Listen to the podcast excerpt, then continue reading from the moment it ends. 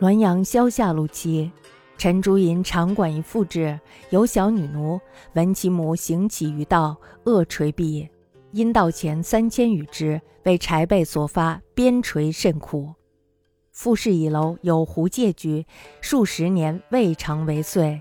是日女奴受鞭时，忽楼上哭声鼎沸，怪而仰问，同声应曰：“吾辈虽异类，亦具人心。”悲此女年未十岁，而为母受追，不觉失声，非敢相扰也。主人投鞭于地，而面无人色者数日。陈竹隐呢，曾经在一个富人家教书，家里呢有一个小女奴，听说她的母亲沿街乞讨，快要饿死了，于是呢就暗暗偷了三千钱给她的母亲。那么结果呢，被同伴给告发了，主人呢这时候就痛打她。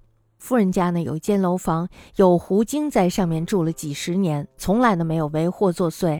这一天小女奴挨鞭子的时候，楼上忽然哭声、嘈杂声像开了锅一样，主人感到非常的奇怪，于是呢就抬头问，只听上面齐声回答说：“我辈啊虽是异类，但是呢也有人心。这个女孩年纪还不到十岁，就为了母亲挨打，觉得太伤心了，不觉失声痛哭，不是故意打扰你。”主人呢，把鞭子丢在了地上，一连好几天都面无人色。